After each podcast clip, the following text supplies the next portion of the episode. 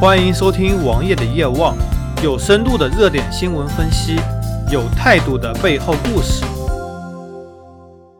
最近有网友整理了一份地产界的大佬对未来房地产领域的判断。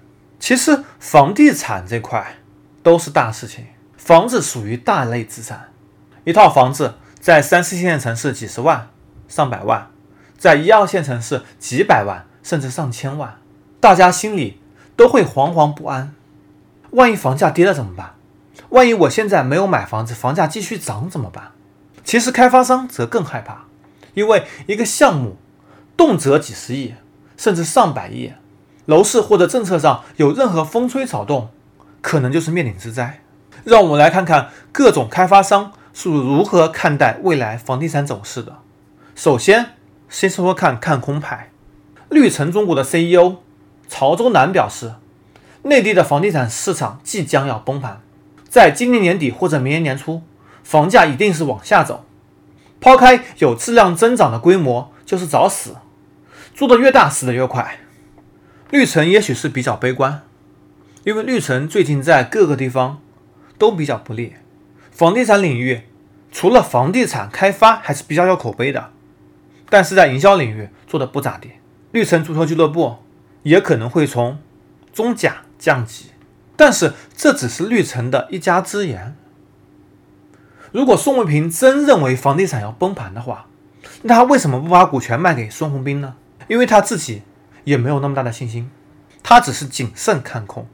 而潘石屹则表示，在过去的二十年时间内，房地产开发商建了很多房子，而到今天为止，我认为每个城市都不缺房子了。其实这话说的很对，现在任何一个城市房地产都是过剩的，深圳除外啊，因为深圳地就那么多。而真正房产要么投资型的，要么改善型的，特别是在三四线人口净流出的城市还在持续盖房，这肯定是不可以持续的。但是你要知道，怎么样的房子算是过剩？改善性住房到底有多少市场需求呢？人均五十个平方到人均六十个平方到人均八十个平方到人均一百个平方，这都是可以增长的。只要能赚来钱，自然有人会愿意买房。而潘石屹自然是从供需上来判断，由于过剩，房地产可能不好做，这也正是他大规模撤离的原因。接着，中海地产董事局主席严建国表示，下半年买地的事情。因为我们感觉，一方面政府土地供应增加，特别是一二线城市；第二方面是金融去杠杆融资环境紧张，而第三方面则是销售情况谨慎乐观。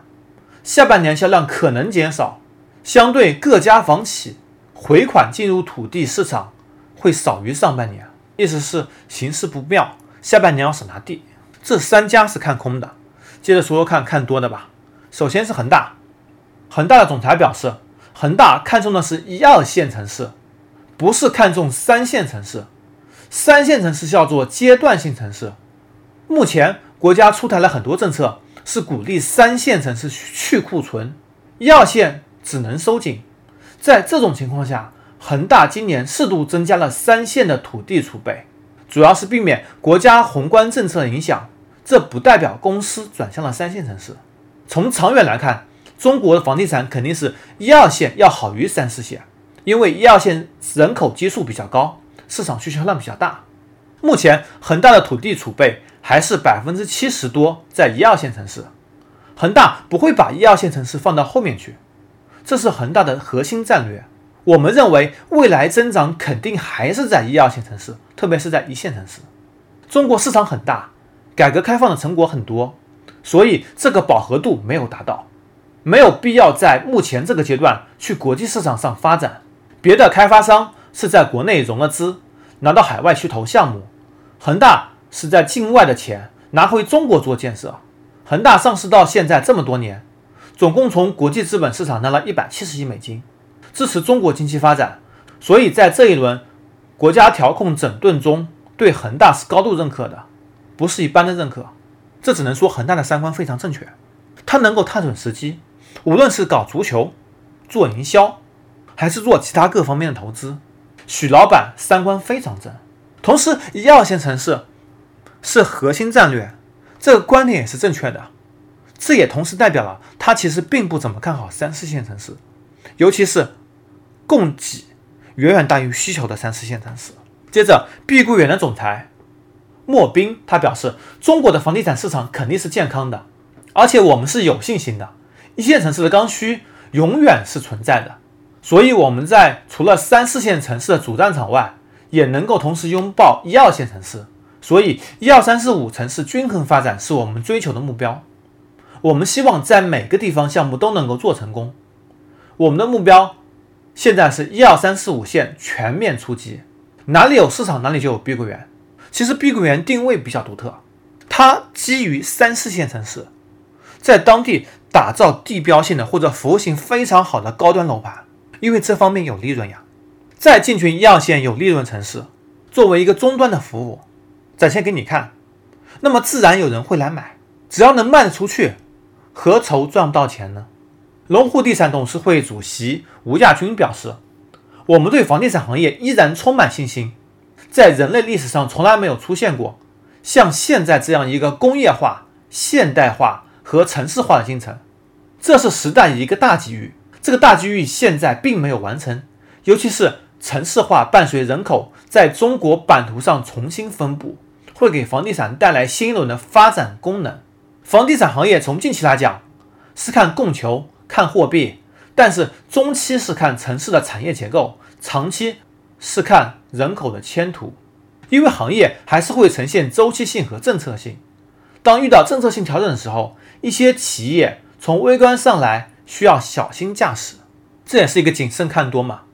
随着国家发展政策要形成。大型城市的集聚区，这势必会给地产带来很多发展机遇，这也是这些大企业所希望看到的。而富力地产的联席董事长李世连则表示：“为什么中国过去调控了这么多年，到现在房价还是在上涨，或者是市场还是非常活跃的？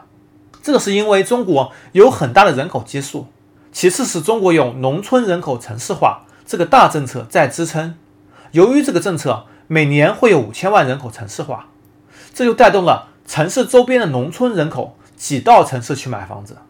这其实王爷现在所在的山西城市衢州就这样，周边的城中村的人都拆迁给你们钱了，让你们去市区买房子。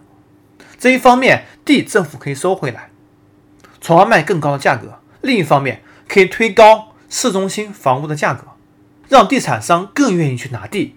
实行一个所谓的良性循环，但是这可能只是表面上或者近一段时间的良性。然而，政府换届这么快，以后事情谁管呢？谁在这面当政，不是一个跳板呢？衢州前市长去了北京做市长，这就差了多少个级别呢？世茂地产的副主席许世云表示，对于2018年，我们整体是乐观的，很多贵的项目不批预售证，很多金额高的。就会推迟上市，但这不代表房价会真正下跌。房地产大跌会有很多负资产，有很多金融机构会产生坏账，这是国家所不愿意看到的。如果说政府的备案价是市场价的九折，我们也愿意卖，就让业主赚百分之十。但是这部分我们希望是一次性付款，等于给这个九折优惠。如果政府的价只有市场的七折，那我们肯定是不卖的。他坚定地看到了，认为房地产会有一个底价，会有一个严控的底价，所以是谨慎乐观的。接着是孙宏斌了，孙宏斌说，融创仍然坚定地看多中国，在境外无任何投资，也看好中国消费升级带来的机遇。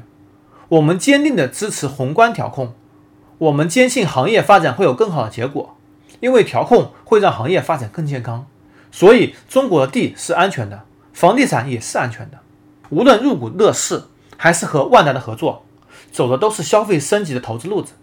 相信我们将来会是文化旅游产业物业最大的持有者，持有几千亿资产。嗯，关于这点，王爷之后也会专门做一期节目，说说看孙宏斌到底看中乐视的什么，看中了万达的什么。有看多的，有看空的，自然有中间的。远洋集团董事局主席李明则表示：“我们过去按照一二三线城市去拓展，现在发现这种分类方法有点落伍。我们还是要按照城市群考虑，比如说长三角、珠三角、成渝、武汉等等。之前对于市场的看法相对比较保守，现在我们乐观谨慎。两三年想高位保持两位数增长是可能的。为什么说可能？其实我们都忽略了人口流动的问题。按照绝对居住人口去分析市场是不可靠的。真正的需求来源于人口。再多的房子用来住房总是有限的。一个人住两千平方米是不可能的，也不需要。住个五十、一百平方米总是可以的。长远来看，两三年以后或者三五年以后，还是要保持谨慎的态度。另外，我觉得长效的居住政策随着人们的共识，现在租赁、房地产税这些都还在看在做，这些东西会发挥调节作用，所以我觉得要乐观谨慎。而瑞安房地产董事局主席罗康瑞则表示，对未来楼市我还是看好的。这个限购、限售很多方面条件是非常苛刻的，这也使市场不会有大幅飙升的现象。而这也是好的，只要政策一放开，价格飙升之后，将来内地可能会发展到香港现在这样楼市环境，我觉得这是很不理想的。调控长期以往的话，这个市场将会是完全扭曲的，因为没有给它发挥的地方。而万科的郁亮则表示，万科现在就是七个字：当好农民种好地，天气怎么变都没关系，只要城市还在继续发展变化，万科就有机会。其实郁亮看得非常明确，只要万科把自己楼盘的品质做出来，自然会有人买呀。品牌在这里，怕什么呢？综上所述，其实大家都是比较谨慎的，毕竟有了这么多调控，毕竟人口流动造就了未来很多不确定性，毕竟现在拿地价格已经非常高了。但是整体趋势还是谨慎看好的，至少一二线城市大家都是看好的。而三四线城市，只要不是那些人口流出比较大的城市，都是没有问题的。而具体的房价，更多是一个常态化的地产。